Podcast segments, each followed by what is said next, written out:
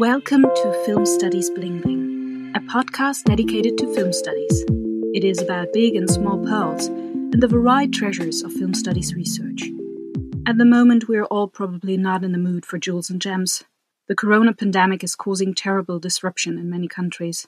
To slow down the spread of the virus, we have all changed our lives enormously. The current crisis, even if we have overcome it at some point, will have an impact on our private lives and our work as film scholars. I produced my last podcast episode before the outbreak of the pandemic, and so, of course, I didn't mention it. For the April issue, I thought long about how to deal with the current situation. Should I only cover questions about Corona? Should I ignore Corona completely on the understanding that we would all be happy to hear other things? Instead, I have decided to try a kind of middle way. To start with, you will hear an interview with my colleague Gilbert Motsaathebe from the University of Johannesburg. In this interview, we will not go into Corona. Most of us are now working from home. We have transformed our teaching method with the help of online tools and used the time made available due to cancelled conferences to write. As an encouraging sign that the production of knowledge is not ending with the crisis, I'm talking to Gilbert about two articles entitled South African Cinema and its Depiction of Race, Gender and Class, Portrayal of Black Women in Post-Apartheid South African Films, and we briefly discussed the article The Rise of Film Production and the Politics of the Star System in South Africa. After that, we follow on in the news section with Adelheid Heftberger on the planned summer school Digital Archives, Data Literacy and Presentation Strategies in Audiovisual Archives. Here we will briefly touch on the topic of Corona. And finally, instead of my diary, there will be a talk I had with Guido Kirsten. Against the backdrop of the Corona pandemic, we will ask how the crisis affects our self image as scientists and especially as film scholars. We ask ourselves what social responsibility we have and will have in the future as film scholars. This conversation is in German. So I have tried to do two things at once on the one hand, to talk about something other than Corona to show that we're moving forward. On the other hand, I wanted to touch on profound questions against the backdrop of Corona that might move some of you in these times. Here we go. Here is my bling of the month, Gilbert Motsaathebe. He is a professor in the Department of Journalism, Film and Television at the University of Johannesburg in South Africa. Gilbert's department is part of the Faculty of Humanities at the University of Johannesburg. Gilbert, thank you so much for taking time to this interview. Before we talk about a paper from you, it would be great if we could get to know you a little more. Before joining academia, you worked as a news producer and output editor for television stations such as Bop Television, SABC, and ETV. Um, tell us how it happened that you moved from media practice to academia.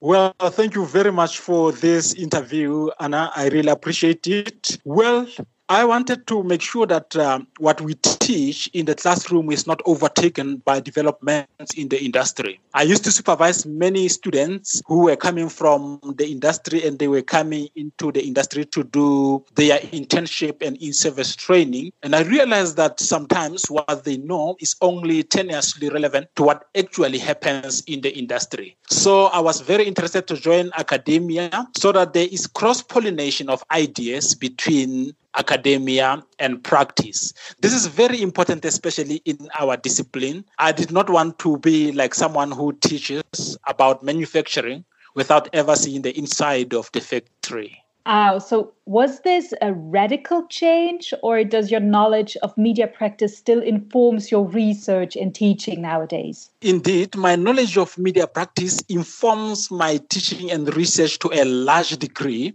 It enables me to approach issues from a more realistic perspective. In many ways, my knowledge of the industry provides an impetus for my research and teaching. So it gives me an insider's perspective, which is a good vantage point for my research. After you have completed your PhD in film and media studies at the University of Witwatersrand in South Africa, and before joining the University of Johannesburg, you taught inter alia at the United Arab Emirates University, and you served as a research fellow at the University of South Africa.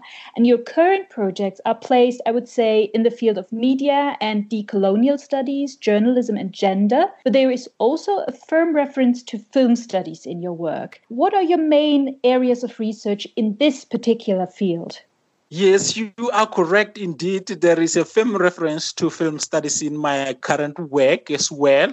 My main area of research in this particular field oscillates on topics of post apartheid films and gender gender representation as well as feminism. As you know, that uh, post-apartheid films uh, for me are very, very important since uh, South Africa has experienced uh, apartheid and there were particular uh, form of film production that was taking place at the time. So I'm interested in post-apartheid films because I'm interested to know the kind of issues that the post-apartheid films tackles in post-apartheid South Africa you published books, book chapters, and numerous academic articles. Recently, I had the pleasure to read one of these papers from you. The title of the academic article is South African Cinema and its Depiction of Race, Gender, and Class Portrayal of Black Women in Post Apartheid South African Films. And it is published in the Canadian Review of Comparative Literature. The starting point of your paper is a description of the representation of South Africans in films produced in South Africa during the periods of colonialism and apartheid, a period when films were used to communicate the ideology and politics of colonial and apartheid governments of the time, and to consolidate their hegemony, a time when any attempt of black filmmakers to challenge the hegemony of apartheid were repressed. Based on this description, you introduce the readers to post apartheid films and their representation of South Africans, more precisely for their portraits of black women. Your goal for the paper was, and now I quote you, Gilbert, quote, determine whether these films challenge stereotypical images of black women that were promoted during the colonial and apartheid periods. So, based on which films have you pursued this question? How did you choose them? Well, uh, with reference to these particular questions uh, regarding the films that I based my study on and the manner in which I chose them, well, I pursued this particular question based on three of some of the most popular commercial films in South Africa. And those were also the films that seem to provide the lens for post apartheid issues in this particular country. The films in question are Tsotsi, which is a very, very uh, fascinating film, as well as uh, Yesterday and Jerusalem. These films were produced during the five year interregnum, that is the period between 2004 and 2008, subsequent to the first decade of democracy in South Africa. As you know, that South Africa gained proper democracy in 1994. So the first decade of democracy was between 1994 and 2004. So I chose to look at the films between 2004 and 2008. This period for me was deemed to be representing an important time indeed because it provides an indication of how the country has fared in tackling post apartheid issues such as inequalities and all forms of oppressions, including those of gender, class, and race. So, in terms of choosing these films, they were essentially chosen on the basis of their popularity. Like I said, they were successful commercially. So, when selecting them, I looked for those whose premiere generated huge publicity this was important given the large audience drawn by these hmm. particular films, since most of the locally produced films have traditionally struggled to recoup the money spent on production. The sampling procedure, if you like, you can say was purposive or judgmental, since I was only interested on those films that stood out at the post box, qualifying them as mainstream owing to their popular appeal. These films have also, in addition to their popular appeal, have won lots of awards. The awards that these films won indeed, and the revenue that they generated at the post box also attested to their popular and validation, popular appeal and validation. For instance, Tsotsi won an Academy Award and outperformed many Hollywood blockbusters in the country at the time, while yesterday was nominated for an Oscar Award. Jerusalem was also equally received by viewers when it premiered in 2008. So this is how I went about choosing them. And an important theoretical basis of your analysis of these huge successful films are theories, uh, you mentioned it already, of race, gender, and class. But which other theoretical approaches were essential for your in your work well, in this uh, work, I also found Gramsci's theory of hegemony very, very useful in the sense that he argued for the necessity of the dominant class gaining some level of consent from the dominant, the dominated, which is, of course, achieved through ideological manipulation. So, in this sense, I looked at these films as a form of uh, ideological apparatus because some films, if you look at the manner in which they are structured, you will find that the negative images that are popularized in this film, particularly the negative images of black women, are structured in such a way that they are reinforced and they reinforcing the idea of black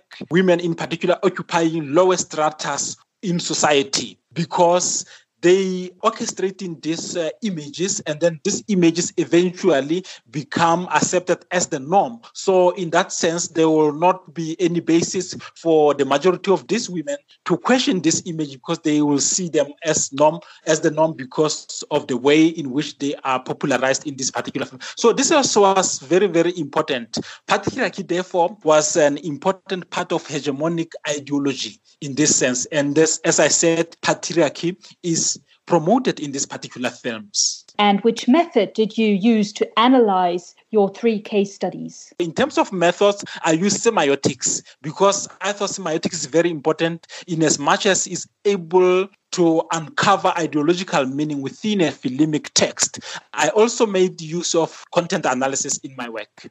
And in your analysis, you focus on female characters, on specific, I think, four female characters and specific scenes. And then you work out a sort of category or a categorization, I would say. Which categories mm, are these yeah. in a few words? Some of the specific elements or categories that I analyzed, you know, in each scene they included narrative elements, codes, I mean, such as dress, gestures, colors, cinematography in general, including the use of shots, props which function as signs, as well as cinematic genre codes. As I also looked at social roles and status as to this particular group the black women, that is, and the amount of screen spaces and time that were devoted to these women, characterization as well, and also a whole range of depiction of their narrative role, such as relationships to other characters within the film. So those were the categories that I looked at that were enabled to be very informative and offer incisive insights in the manner in which they were portrayed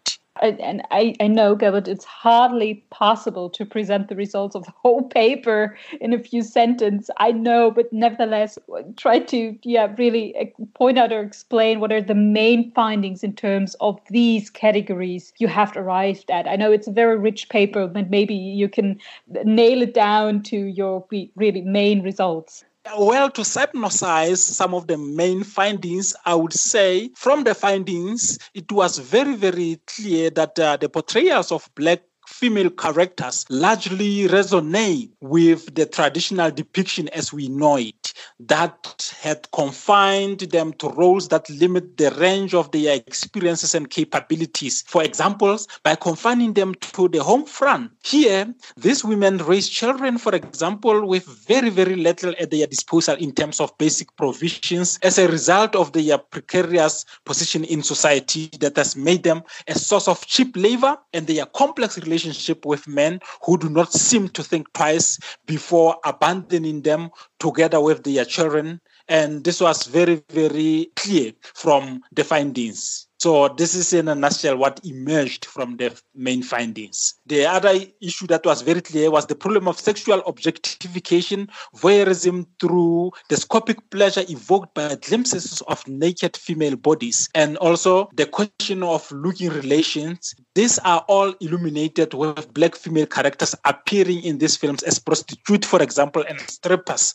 at nightclubs. So there is still a lot, I would say, of continuities from colonial colonial representation within the films produced that time and the representation of black women as presented in films produced post apartheid. So that is what was very, very clear from the findings of this particular study. So it's not a real surprise that in your article you well draw a rather critical conclusion, I would say. Maybe you can say a few words about your conclusion. Yes, indeed, yeah, because I mean in terms of the conclusion based on this finding, it was very, very African cinema from 1906 that was during the colonial years up until the 1990s during apartheid years established what uh, I refer to as multiform racist narrative, while cinema since 1994 seems to be struggling to provide an equally multiform anti-racist counter narrative you know, that will, of course, counteract what was provided during apartheid in terms of depiction. So it seems uh, basically the current uh, wave of films produced during apartheid seem to update the racialist gendered stereotyping inscribed in the racial and gendered structure of domination from colonial era all the way through apartheid years. And uh, that is very worrying because these particular films are expected at least to be uh, improving in terms of their signifying practices so that has Im- not improved. And that was my conclusion that mm. the current waves of post apartheid South African films fail to deconstruct in any meaningful way the depiction that we have seen in apartheid although there has been some um, you know basic improvements that there and there but i argue that those are just cosmetic improvements since you wrote the paper i mean it was published in 2018. Would you say that the cinematic representation of Black women has changed in popular South African films since then? Uh, and if so, why? Or is it still the same? I would say to a certain degree, it has changed, but not dramatically. It has not changed a lot. There's been some improvements there and there, but uh, my conclusion really is that uh, we still have a long way to go. The medium of film still remains very, very sexist. But uh, mostly the problem may lie with the fact that, like, for example, if you looked at the film that I analyzed, those are were very, very popular films, but all of them are directed by male directors. So I think it's because most of the time the mainstream film production is still in the hands of males. So that is uh, what I can ascribe the problem to. And until such time that uh, we see lots of women also moving behind the scene as directors, producers, I think that's only then that we will begin to see changes within the mainstream production there are a lot of other papers from you that would be interesting to talk about. Unfortunately, we don't have the time to do so in this podcast, but give us at least a short hint about the main results you came to in the paper titled The Rise of Film Production and the Politics of the Star System in South Africa, because I found this paper also very, very interesting. Well, in this particular article, The Rise of the Star System, I mean, film production in South Africa and the politics of the star system, I was basically fascinated fascinated by the idea that because at the time when I was doing this research, you know, lots of South African actors they were complaining about the proliferation of foreign artists in leading roles in South African production. So they were questioning because, as you know, that uh, film actors they have agency in the manner in which they are portrayed and then they have uh, lots of interest in some of the issues that arises. So you know there were many explanations you know that were offered for this but i thought that they were really missing the point and that's why i wanted to do a study. So what i found in my study and i did indeed put forward that most of these arguments that were being put forward were based more on intuition rather than on the real dynamics and externalities governing film production. So I investigated the issue and then uh, found that uh, an attempt to make a sense of this issue by arguing that the rationale for this practice stems from a film being a high risk investment that is driven by the broader financial imperatives of film production. So this meant that uh, films as a high risk investment. Like uh, sometimes the way investments work within film production or the way in the manner of fundraising, you know, it defies common logic. Like you will find that for investors, most of the investors are more interested in investing in films that have huge budget, big films that have big international stars. They want to put their money there And that defies common sense because in terms of common sense you will think that if a film has a low budget then you will have lots of investors investing in but what you find in film production mostly people who have money who have big budget they want to be associated with this high film production lots of international actors. And that is precisely the reason why you find even local production prioritizing international actors because those actors also when they come in they add lots of values by virtue of their popularities. So they have more chances of being able to market these films internationally and that is why something that local actors when they complain they were missing that particular point that uh, relating to the film dynamics governing film production in generals are you still working on this production study field, or is there another concrete project in the field of film studies you're currently working on? Yes, indeed, I'm still going in this direction because at the moment, in terms of my current work, there has been a trend in South Africa where a significant numbers of women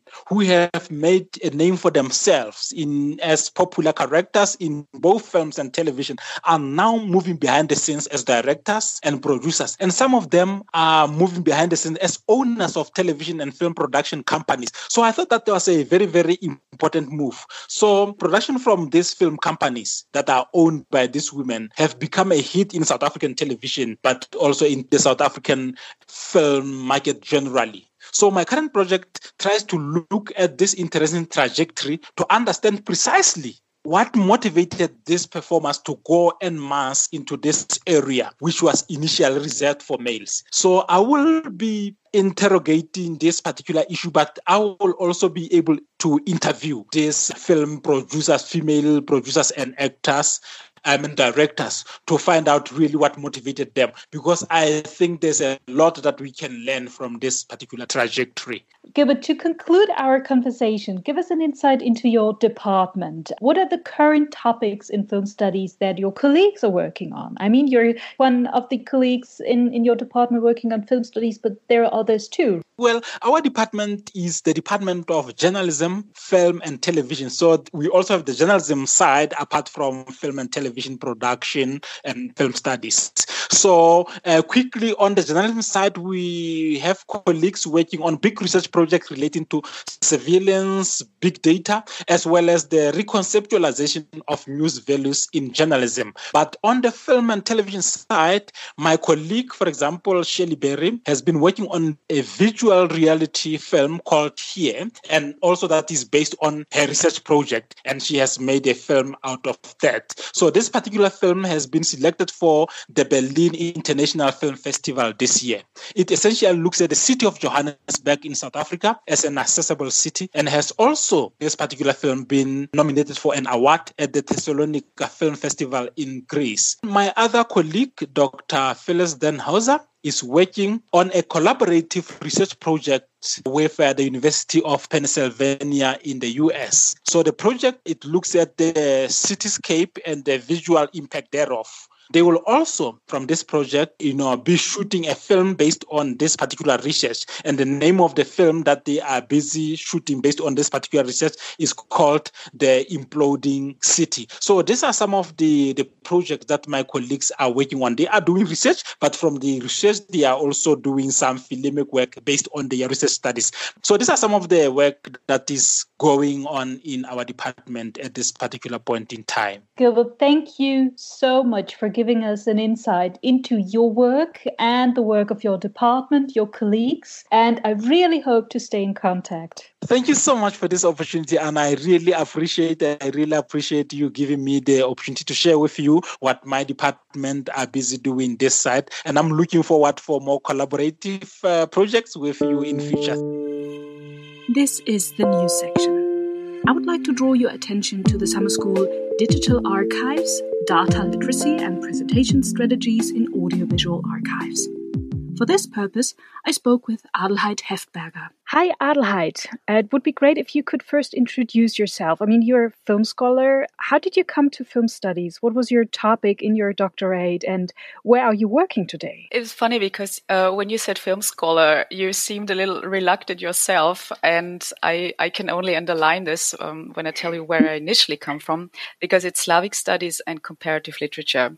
I mean, I've always liked film and going to the cinema, but I never thought I would seriously study film one day. And then in a seminar on Russian documentary, I watched Man with a Movie Camera by Dziga Vertov, and I was just dumbstruck. I cannot say it in any other way. And the rest is history, as they say. First, I wrote my master thesis about his work. And after I'd finished, I was lucky to join the research project Digital Formalism, where uh, over the course of three years, we developed research questions and we pursued methods in an interdisciplinary team that we would call digital humanities today. And that was 10 years ago now. But our work there has strongly influenced my view of film and archives to this day. Uh, when we talk about filmic structures, about montage, about the use of archival material and film archives, which were very important to Dziga Vertov and his contemporaries. So I finally wrote my dissertation on the visualization of filmic structures with Dziga Vertov because I also got interested in how automatic procedures could be used in film studies and in film archives. And a large part of my dissertation is dedicated to the archive and which versions of his films survive till today and why. Parallel to investigating film, I've always worked in the film archive. And after uh, working in the Austrian Film Museum in Vienna, I'm currently head of film access at the Bundesarchiv in Berlin. Um, you're one of the initiator and one of the organizers of the summer school digital archives. Who else is in the organizing team and what partner institutions are involved in the organization of this special summer school? I've had this idea in my head for some time, and I've been talking to Jürgen Keiper initially from the Deutsche Kinemathek about it, and we we developed some ideas about how a course focusing on filmic data could look like. Chris Wahl finally made the connection to the Film University in Babelsberg, Konrad Wolf, and there the format of the summer school is being developed uh, further at the moment, and the course can now be implemented there, which is a lucky coincidence. So with the indispensable support of Julie Halden and Monika Richter from the Film University's team, we can now get to work. Our partner institutions are, apart from the Film University, the Deutsche Kinemathek and FIAF, which is the International Association of Film Archives. Tell us what the participants of the Digital Archive Summer School can expect. You have planned, a, I mean, a five day program, which will certainly be a very intensive time. Tell us a bit about the program, what happens during these five days? Well, I hope it will be intense and we will all learn a lot, but this is also about professional exchange and discussion. It is loosely based on the concept of the so called library carpentry. So, that is an initiative which focuses on building software and data skills within library and information related communities, as they describe it on their website. And I would love to transfer this over into the Film Archive community. So, we have thought about a five uh, day schedule, and the schedule is basically divided into three kinds of lessons. So we have lectures with a lot of input. Then we have hands-on lessons where people can try on their computers, uh, software, open source software I want to add, and workshops where we have more time to explore. The topics will comprise a solid introduction to filmographic and technical metadata, data mapping and open source tools. But we're also looking at ways to use data to publish collections and to provide access because this is what lies behind all of this. So, visualization and storytelling are key concepts of the course. And who is the summer school aimed at? Who should feel addressed and participate? Is it only for postdocs and professors and archivists? Well, I would say everyone who works in a film archive or in a TV archive, of course, everyone who wants to work in a film archive and everyone who is interested in film archival collections. I think this is already a broad uh, community we're aiming at here. And the more diverse, the better, I would say. And the topics I've mentioned before are not firmly integrated in film archive so far, so we are all on the same level. So no one needs to be scared that this sounds probably too ambitious and you will not be able to follow the lectures. And if some students are already familiar with some aspects of the course program, then all the better, because then we have more teachers and a more fruitful debate. And where will the summer school take place and when? It will take place at the Film University in Babelsberg, Potsdam, from the 14th to the 18th of September. And until when can you register and how much does uh, participation cost? I mean, there is a participation fee. Yes, there is. Uh, registration is open until the 1st of August and the fee is uh, 1,195 euros. If you register until the end of April, you'll save some money and you pay 80 euros less. But you can find all the information on the website if this was too quick now. And if I don't have the money, is there any offer of a scholarship or something like that? Yes, there is. The scholarships are kindly provided by FIAF, as I said before, the International Association of Film Archives, and they will cover the participation fee for two students. Adelheid, is this just this one summer school, or is there an idea to work on the topic in further summer schools in the future? Well, I think you've already understood that this topic, uh, data literacy, is very dear to me, and I hope that it will be firmly integrated into film archives consistently over the next years.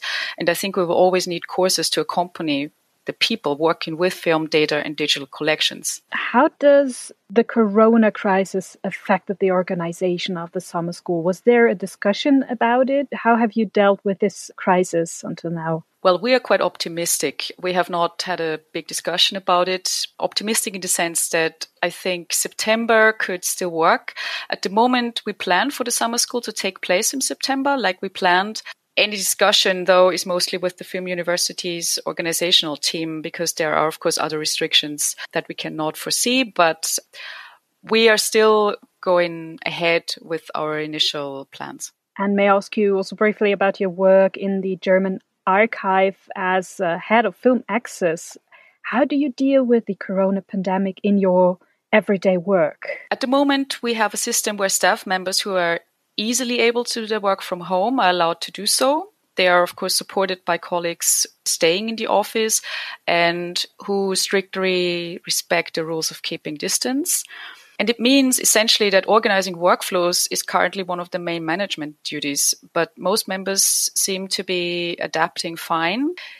Generally, the Bundesarchiv is trying to find a balance between the necessary efforts to limit the spreading of the epidemic, concessions towards staff members forced to stay home due to childcare tasks, and the legal obligation still to offer its main services generally, I would say the Bundesarchiv, like many institutions in Germany or worldwide, is digitized at a rapid speed now with all the challenges that go with this process. Thank you very much for the interview, Adelheid. And uh, just a final question. So, if I want to register for your summer school um, or look for further information, then the central website is the best place to go. Yes, have a look at the at the website. Uh, best look for summer school, Film University Babelsberg, and digital archives in your preferred search engine. And please go back sometimes because we will be updating the website uh, with new information. Thank you very much, Adelheid. It was a pleasure.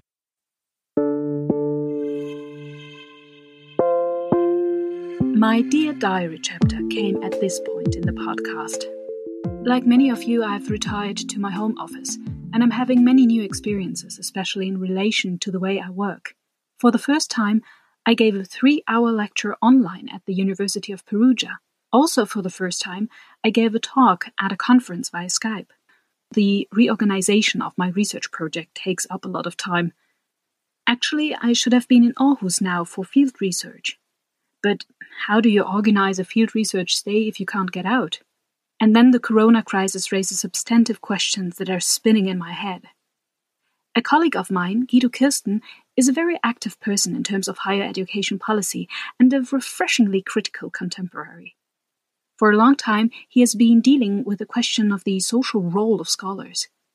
Against the backdrop of the pandemic, this question is more relevant than ever, I would say. Guido and I have decided to have a short talk about this.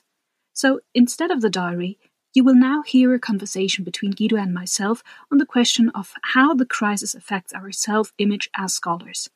What social responsibility do we have as film scholars now and in the future. This conversation is in German. Guido, ganz lieben Dank, dass du äh, dir Zeit nimmst, statt meinem Diary hier in dem Podcast einfach mal einen Gedankenaustausch zu machen. Es ist wichtig, dass wir das vorher klarstellen. Ich bin keine Expertin für Wissenschaftsgeschichte oder Wissenschaftstheorie. Es ist hier auch nicht der Anspruch, irgendwie ausgefeilte Thesen zu platzieren, sondern wir wollen in kurzen Gedankenaustausch einfach gehen. Mhm. Aber man muss sagen, du hast da durchaus so einen wissenschaftstheoretischen Hintergrund. Naja, Hintergrund ist vielleicht zu viel gesagt, aber ich habe mich schon mit so Wissenschaftstheorie ein bisschen beschäftigt. Das fing an im Rahmen meiner Magisterarbeit wo ich über die Dispositivtheorie als Paradigma geschrieben habe. Und so der wichtigste methodische oder Methodenreflexionsteil dieser Arbeit war eben eine Frage, wie ist das eigentlich mit Paradigmen in der Filmwissenschaft? Und inwiefern ist die Filmwissenschaft eine Wissenschaft? Das war irgendwie so eine Frage, die mich da sehr interessiert hat. Und seitdem habe ich eigentlich weiter auch Philosophie und Wissenschaftstheorie gelesen. Also ich würde mich jetzt durchaus nicht als Experten bezeichnen, aber als jemand, der ein Interesse an diesen Fragen hat und sich damit auch beschäftigt. Also das heißt, du bist ein perfekter Gesprächspartner. Du musst unbedingt dich aber auch nochmal vorstellen, wer du bist für diejenigen, die dich noch nicht kennen, Guido. Wo bist du gerade tätig und was machst du gerade als Filmwissenschaftler? Ja, genau. Ähm, ich bin Guido Kirsten, bin wie du an der Filmuniversität Babelsberg Konrad Wolf. Und das Projekt, was ich leite, heißt Filmische Diskurse des Mangels. Und da geht es um die Darstellung von Armut, Prekarität und Exklusion im europäischen Spiel- und Dokumentarfilm. Und das ist gefördert von der DFG im Rahmen des sogenannten Emmy-Noether-Programms, was bedeutet, dass wir da für eine relativ lange Zeit relativ gut finanziert sind. Und wir heißt in dem Fall Team-Mitarbeiterinnen und Doktoranden Kolleginnen Elisa Kuter und Hanna Prenzel, die ihre eigenen Forschungsprojekte haben innerhalb dieses Rahmens. Und dann gibt es auch noch Hilfskräfte, die uns total tatkräftig unterstützen. Und so sind wir so ein Team von fünf Leuten, die gemeinsam an diesen Fragen arbeiten und beispielsweise eine große Konferenz auch zu diesem Thema veranstaltet haben Ende Januar, wo wir ganz viele Kolleginnen und Kollegen aus anderen europäischen Ländern eingeladen haben, damit die erzählen, wie das mit diesen Repräsentationen von Armut etc. in ihren jeweiligen Regionen und Ländern aussieht. Und wir sitzen auf demselben Gang. Wir sitzen sogar auf demselben Gang, genau. Im Drittmittelbereich. Richtig.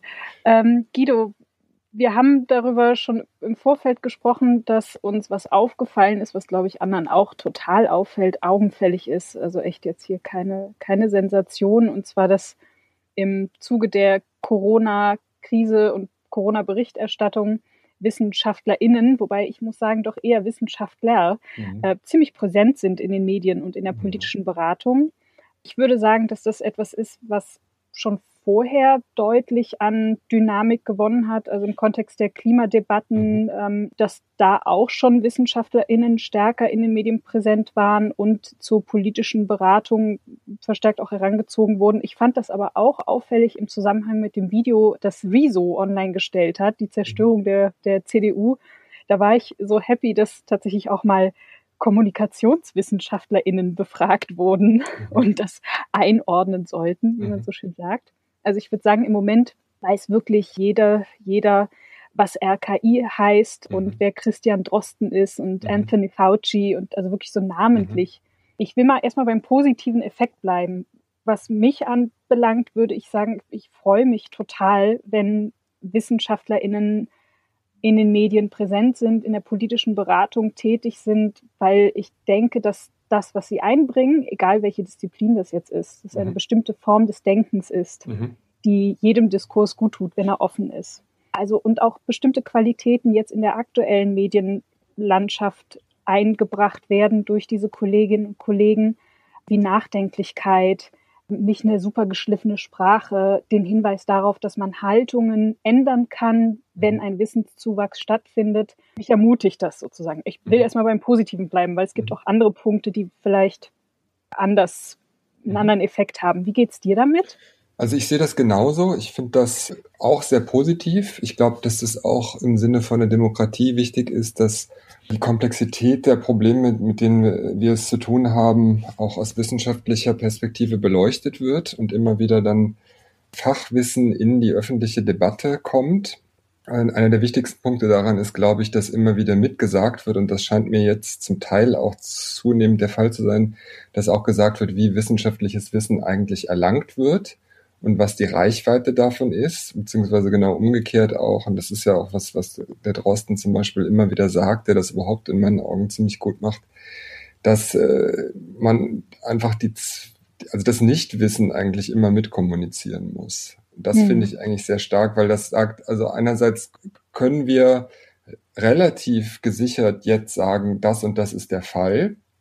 Zweitens können wir aber auch ziemlich sicher sagen, was wir nicht wissen. Jürgen Habermas, der dessen neues Riesenschinkenbuch ich gerade lese, hat auch das als so Aussage zu dem zu seiner Beobachtung zu dem medialen Umgang mit der Corona-Krise gesagt, ist, dass noch nie so deutlich wurde, oder wir noch nie so genau wussten, was wir nicht wissen. Und das finde ich auch eigentlich eine ziemlich interessante Beobachtung, die man auch nur dann eigentlich haben kann, wenn eben wissenschaftliches Wissen jetzt medial zirkuliert. Also dass uns irgendwie klar wird, das und das können wir ungefähr wissen. Da haben wir jetzt eine relativ hohe Sicherheit darüber, dass das einigermaßen stimmt und zuverlässig ist. Und das und das und das und das und das und das und das wissen wir alles nicht. Das finde ich eigentlich total interessant. Und läuft eigentlich völlig entgegen dem, wie Medien oder zumindest diese Berichterstattung, über die wir gerade reden, läuft ja völlig entgegen diese, deren Prinzipien, dass man Dinge ähm, runterbrechen soll auf Wissenskonzepte, die irgendwie vermittelbar sind, die abgeschlossen sind, die einen Anfang, Mitte und Ende haben, verdaubar sind. Mhm. Und jetzt plötzlich haben wir es hier mit einem Wissen zu tun, das sagt, nein, die Unsicherheit in der riesigen Unsicherheit, die müssen mhm. wir aushalten. Dieses Free Floating in, in, einen, in Systemen, die eben nie abgeschlossen sind, wo wir uns auch widersprechen dürfen, wo wir immer wieder auch neu anfangen müssen. Genau, und gleichzeitig aber eben auch die Reduktion davon. Also ich finde das äh, mindestens genauso wichtig, weil letztlich, was ich eigentlich am interessantesten finde in dieser ganzen Geschichte ist, dass deutlich wird, wie konkret handlungsbezogen und lebensweltrelevant sozusagen dieses ganze wissenschaftliche Wissen ist dass wir nämlich bessere Entscheidungen treffen können, je mehr wir wissen. Also das finde ich eigentlich so einen total wichtigen Punkt in dieser ganzen Geschichte. Ja, aber das regt mich dann doch auch wieder so ein bisschen in die andere Richtung zum Nachdenken an. Wir haben jetzt sozusagen das Positive kurz gestreift. Was macht das eigentlich, wenn wir diese, wie gesagt, primär Wissenschaftler, Virologen, Naturwissenschaftler, in der Mehrheit in den Medien jetzt gerade erleben, die eine tolle Arbeit machen. Aber natürlich bedeutet das auch, also bedeutet das ja was. Es ist sozusagen ein bestimmtes Bild, das hier perpetuiert wird auch. Also ein männliches, sehr mhm. naturwissenschaftliches Bild, das mhm. perpetuiert wird. Und du hast mhm. gerade was gesagt, was einem auch im Kopf vielleicht rumspukt, die Frage, du hast von Relevanz gesprochen oder mhm. davon, wir können sozusagen unsere Lebenswelt da, da passiert was, je mehr wir wissen. Mhm. Und ich frage mich natürlich schon auch, wir als FilmwissenschaftlerInnen, was tragen wir denn dazu bei? Wo beginnt unser Beitrag zu mhm. dieser Krise oder zu dieser Lebensbewältigung? Ich würde das bei mir, ich ganz ehrlich, bei einem ganz kleinen Punkt erstmal anfangen, wo ich das vielleicht positiv beantworten kann. Das ist die Lehre. Also, dass mhm. ich für Studierende weiterhin da bin und mir was für die überlege und versuche, deren Wissenszuwachs, den sie ja an der Universität suchen, nicht in Stocken geraten lasse, sondern da wirklich auch versuche, bei denen zu sein und weiterhin ähm, diesen, diesen wissensgenerierenden Prozess bei ihnen aufrecht zu erhalten und da durchzukommen. So, das ist mir dazu eingefallen. Also, äh, das ist irgendwie eine große Frage, zu der ich verschiedene Sachen gern sagen würde. Und das eine ist, äh, aus meiner eigenen Sicht gesprochen, habe ich jetzt natürlich gerade ein großes Forschungsthema, was sowieso eine soziale Relevanz hat, ganz offensichtlich. Also die Frage der medialen Repräsentation äh, von Armut, Prekarität und, und Exklusion ist relevant und wird voraussichtlich in den nächsten Wochen und Monaten und Jahren immer noch relevanter werden. Und das ist jetzt aber irgendwie sozusagen das eine Feld, was ich bearbeite. Das andere Feld, was ich bearbeite, da würde ich sagen, sehe ich erstmal überhaupt keine direkte soziale Relevanz. Das ist nämlich sowas wie Theoriegeschichte des Films. Und das ist was, was ich auch schon länger betreibe und wozu ich auch gerade immer noch ähm, an einem Manuskript arbeite, wo es um einen speziellen filmtechnischen Begriff geht, Decoupage, der dann auch ein filmästhetischer Begriff wurde, der interessanterweise dann aus dem Film theoretischen Diskurs mit der Akademisierung der 60er, 70er Jahre verdrängt wurde. Und das interessiert mich total, was da passiert ist und was da eigentlich verloren gegangen ist und aus welchen Gründen. Das hat überhaupt keine direkte soziale Relevanz. Ich wüsste nicht, wie man das jetzt irgendwie direkt politisch umlegen könnte.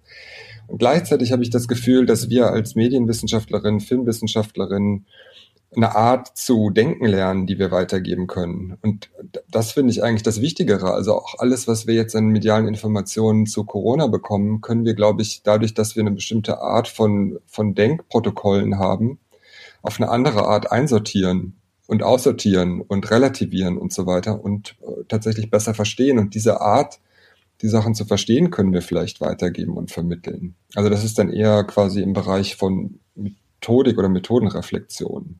Hm. Ich weiß auch gar nicht, ob ich dir unbedingt äh, zustimmen würde, weil mhm. natürlich ein, ein Fach, damit es überhaupt in der Lage ist, so ein Wissen generieren zu können oder fit zu bleiben überhaupt, um mhm. Fragen beantworten zu können, natürlich genauso eine basale Methodenreflexion oder basale terminologische Arbeit braucht. Mhm. Also du hast recht, es ist dann nicht direktes Umlegen in soziale oder politische Handlungsanweisungen, aber es hält natürlich eine Fachdisziplin wie die Filmwissenschaft flexibel und offen, mhm. um, auf um dann Antworten zu generieren, die vielleicht doch konkreterer Natur sind. Ja, ja, ich wollte nicht sagen, dass ich glaube, dass das irrelevant wäre, was ich mache. Ich wollte damit sagen, ich glaube nicht, dass sozusagen das direkt irgendwie politisch und sozial relevant ist. Das ist halt äh, mittelbar dann relevant, weil tatsächlich das wichtig ist irgendwie für das Selbstverständnis der Disziplin zu wissen, welche Begriffe aus welchen Gründen irgendwann äh, total wichtig waren und dann verschwunden sind. Und wie gesagt, was dieser Verlust bedeutet für unsere Theoriearbeit, ich finde, das trifft tatsächlich eigentlich einen Kern der Disziplin. Ich glaube, dass das durchaus wichtig ist, was ich da tue. Sonst würde ich das auch nicht machen. Und tatsächlich stelle ich mir diese Frage aber zunehmend dann schon, was kann ich eigentlich mit meinen Möglichkeiten machen? Was sind das, die Sachen, die ich vielleicht besser kann als andere, weil ich jetzt irgendwie eine gewisse Vorprägung habe und eine Bildung und eine langjährige Auseinandersetzung mit gewissen Sachen.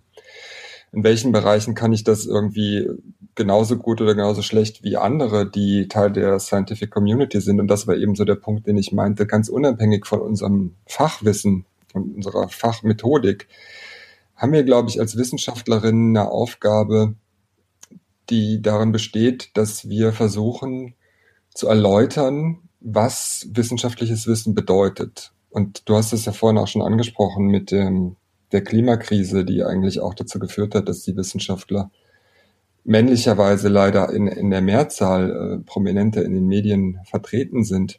Und gleichzeitig hat man das Gefühl, dass es irgendwie, was die Klimakrise angeht, sehr viel weniger dazu geführt hat, dass die notwendigen Schritte eingeleitet wurden, die eingeleitet werden müssten als das in der Corona-Krise der Fall ist. Und das ist ja eine interessante, ist ja auch eine interessante Diagnose. Und schon die Diagnose hat irgendwie eine gewisse, muss irgendwie eine gewisse wissenschaftliche Basis haben. Ich glaube, das hat sie, aber das wäre ja auch so eine Frage. Und noch eine andere Frage, also einen anderen Punkt, den ich ähm, auf diese andere Frage gerne noch sagen würde, ist das mit der, also generell Film- und Medienwissenschaft, da haben wir, wir ja schon auch so eine besondere Aufmerksamkeit darauf, was in den Medien passiert. Und der Christian Drosten hat sich ja schon auch zu Recht, glaube ich, äh, ziemlich echauffiert darüber, was eigentlich aus ihm und seiner Rolle in Medien zum Teil gemacht wurde. Also dass behauptet wurde, mhm. äh, sie würden jetzt, also die würden jetzt quasi Politik machen. Und dadurch wird er auch wirklich zu einer öffentlichen Figur und zum Teil auch zu einem Hassobjekt, weil er sozusagen als verantwortlich für die Maßnahmen gilt. Und was ich sagen würde, was wir jetzt machen können, also das zu konstatieren und, und das zu problematisieren, ist das eine, aber auch die Mechanismen dahinter zu verstehen.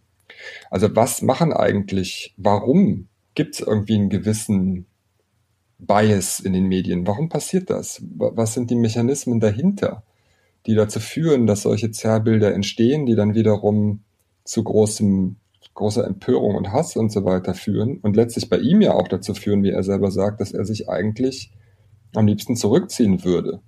Und er sagt auch ganz klar, und das finde ich auch richtig, was er tut, ist letztlich im Moment ein Versuch, irgendwie an einer Aufklärung teilzuhaben. Er geht also jetzt nicht mit irgendwelchen egoistischen Motiven in dieses Ding, sondern im Grunde aus komplett altruistischen, dass er sagt, ich versuche, dass möglichst viele Bürgerinnen und Bürger das verstehen können, was, was das mit dieser Virusverbreitung auf sich hat.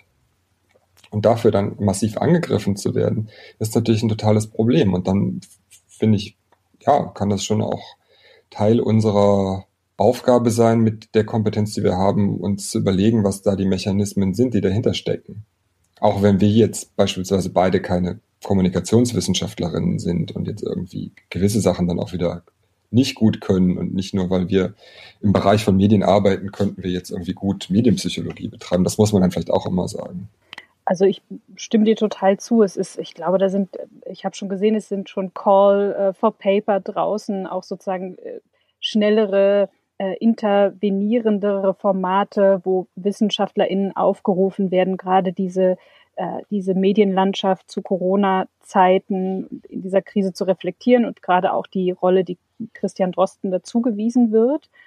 Ich frage mich nur, ob wir neben der reinen Reflexion der Phänomene, was ja immer sozusagen ein bisschen dem Problem ein wenig nachhinkt manchmal, gibt es noch was anderes aus deiner Perspektive außer dem reinen Reflektieren dessen, was passiert mhm. und dem stattdessen vielleicht dem machen und wie kann das aussehen? Ah, das ist eine gute Frage. Ich, hm, ich habe da jetzt keine gute Antwort, muss ich sagen, gerade spontan, weil das reine Reflektieren könnte ja heißen in Bezug auf diese Medienkommunikation, das ist ja nicht nur was, wo man hinterherhinkt zwangsläufig, sondern es ist auch was, wo man gewisse Sachen antizipieren kann, die, weil die Dynamiken ähnlich sind. Also wenn wir davon ausgehen, hm. dass vielleicht irgendwann in anderthalb Jahren die Corona-Krise vorbei ist, dann ist die viel größere Krise, der, die Klimakrise immer noch total aktuell und die wird uns die nächsten 50 oder 100 oder 150 Jahre begleiten.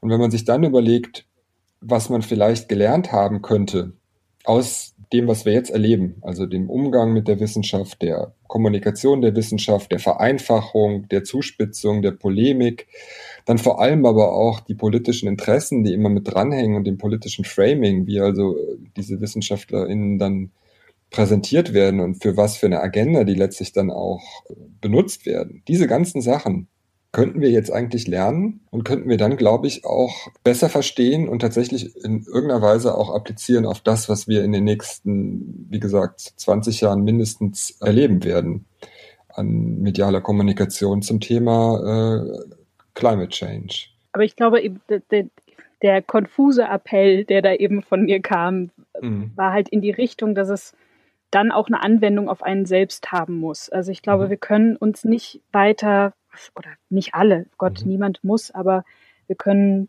viele von uns fände ich toll, wenn sie mehr im Prozess auch schon rausgehen würden und kommunizieren würden und dem sozusagen einfach die, die, eine Stimmenvielfalt zu setzen, die eben noch nicht so perfekt sein muss, die noch ganz stark eben genau in diesen Qualitäten auch ist, die gerade wir jetzt ja erleben in dieser mhm. Corona-Krise. Das Nachdenkliche, das noch nicht perfekte, das offene Wissen mhm. und dass das Wissen dazu beiträgt, dass man sich auch widersprechen darf. Das sozusagen als eine Kultur in die eigene Kultur dann Wissenschaftskultur auch zu übernehmen und nicht nur sozusagen als Ratschlag nach außen hin für die anderen Virologen oder Klimaexperten dann sozusagen zu formulieren, sondern es vielleicht auch auf einen selber anzuwenden. Ja, das ist äh, das ist richtig, aber ich glaube, das passiert jetzt ja gerade mit dem Drosten oder der Drosten macht das halt, weil es irgendwie so eine sehr spezifisch dringliche Lage ist. Also der hätte das ja nie gemacht, wenn es jetzt irgendwie was wäre, was sich über Jahre entwickelt und was man dann in irgendeiner Art und Weise eindämmen kann, sondern es ging ja auf einmal sehr schnell dann los, explosionsartig eigentlich gerade und dann ging natürlich auch irgendwie eine Panik los und irgendwie die Frage, was macht man jetzt am besten und dann ging es darum, wenn man sich entscheidet, was man am besten macht, wie kommuniziert man das am besten und diese ganzen Sachen. Ich glaube, das ist eine andere und sehr spezifische Situation und ich weiß nicht genau, ob man das jetzt irgendwie auf das Wissen, was wir generieren, so direkt umlegen kann. Also ich, hm. wenn, wenn es darauf hinausläuft, deine Frage, sollte man öffentlichkeitswirksame Veranstaltungen machen, in denen man versucht, die tatsächlichen Ergebnisse, die man produziert hat, von denen man denkt, dass sie eine gewisse Relevanz haben, auch eben der Öffentlichkeit zugänglich zu machen und auf eine Weise, die auch dann vielleicht nicht nur innerhalb des kleinen Kreises der eigenen Scholarly Community verstanden wird, dann bin ich natürlich total bei dir. Also das ist auch wieder nur vielleicht ein diffuser Appell und ein, auch ein Appell an mich selbst oder so, aber Also das sehe ich sicherlich als eine unserer Aufgaben auch, dass wir, dass wir versuchen, da nach außen zu treten. Aber die Frage ist dann schon auch mit was. Und ich habe ja vorhin gesagt, na ja, eine unserer Aufgaben könnte auch sein, allgemein als wissenschaftlich denkende Menschen sollten wir irgendwie erklären und so weiter. Aber da würde ich mich jetzt zum Beispiel nicht unbedingt in die Öffentlichkeit begeben und sagen, also ich möchte jetzt der, innerhalb der Öffentlichkeit erklären, wie ich denke, wie Wissenschaft funktioniert. Dafür sehe ich mich dann wiederum eigentlich nicht als kompetent genug an. Auf eine Art. Nein, man soll ja schon seine Themen weiter beackern und die dann auch kompetent vermitteln. Genau, eben, klar. genau. Absolut. Lass uns zum Schluss nochmal auf die soziale Rolle als Individuen als und WissenschaftlerInnen Mhm. eingehen.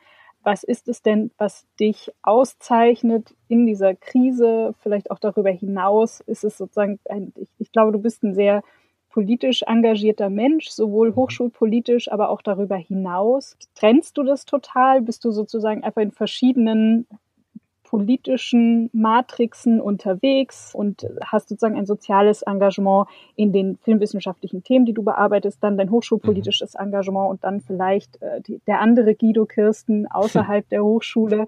Oder ist das so diffus und bereichert sich gegenseitig oder stört sich das auch gegenseitig? Wie, wie würdest du dich da beschreiben? Also ich bin leider nicht so ein Mensch, der sowas total klar trennen kann, wo ich jetzt irgendwie sage, da äh, ist das eine und da ist das andere und das ist so fein säuberlich getrennt. Das würde mir, glaube ich, manchmal helfen, weil ich, weil ich tatsächlich auch dazu neige, mich so ein bisschen zu verzetteln mit allem Möglichen, was mich interessiert. Und ich glaube, was mich am ehesten charakterisiert, ist, dass ich tatsächlich ein total breites Interesse habe an allem Möglichen. Und das ist manchmal für mich selber ein bisschen schwierig, ähm, da dann die Prioritäten klar zu setzen. Was das Hochschulpolitische angeht, was du ansprichst, ist, dass ich zum, als Gründungsmitglied der Kommission für gute Arbeit in der Medienwissenschaft fungiert habe und da jetzt seit letzten Jahres nicht mehr zum Sprecherinnenkreis gehöre, sondern quasi in die zweite Reihe zurückgetreten bin, aber gleichwohl da noch sehr engagiert bin in dieser Kommission für gute Arbeit. Und was wir da gemacht haben, ist jetzt zu reagieren auf die ganzen Debatten, die es gab, wie, wie kann eigentlich dieses Semester, wie kann der Semesterbetrieb eigentlich funktionieren und worauf müssen wir achten? Und da haben wir mit, glaube ich, sieben Leuten kooperativ Papier geschrieben, ähm, als Kommission, die ja der, der GFM zugeordnet ist oder dem Vorstand zugeordnet ist, also für die Gesellschaft für Medienwissenschaft. Und das ist jetzt so konkret, was ich sagen kann, eins meiner politischen Engagements konkret in der Krise. Ja, da kann ich da nicht mit aufwarten mit so einer konkreten Aktion, wie ihr sie.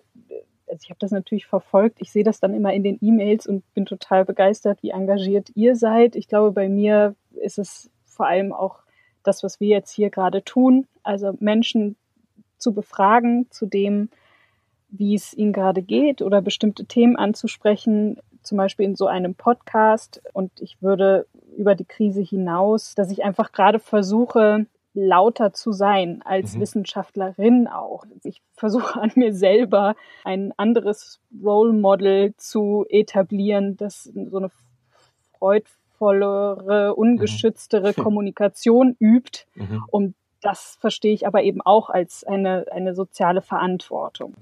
Ich, ich finde das toll und ich hoffe, dass irgendwas davon auch erhalten bleibt, dann, wenn, wenn sich jetzt die die Wellen, die größten Wellen der Corona-Krise dann zurückziehen und wir danach in einer Situation sind, wo wir eine Welt mit vielen sozialen Verwerfungen erleben werden, politischen Verwerfungen erleben werden.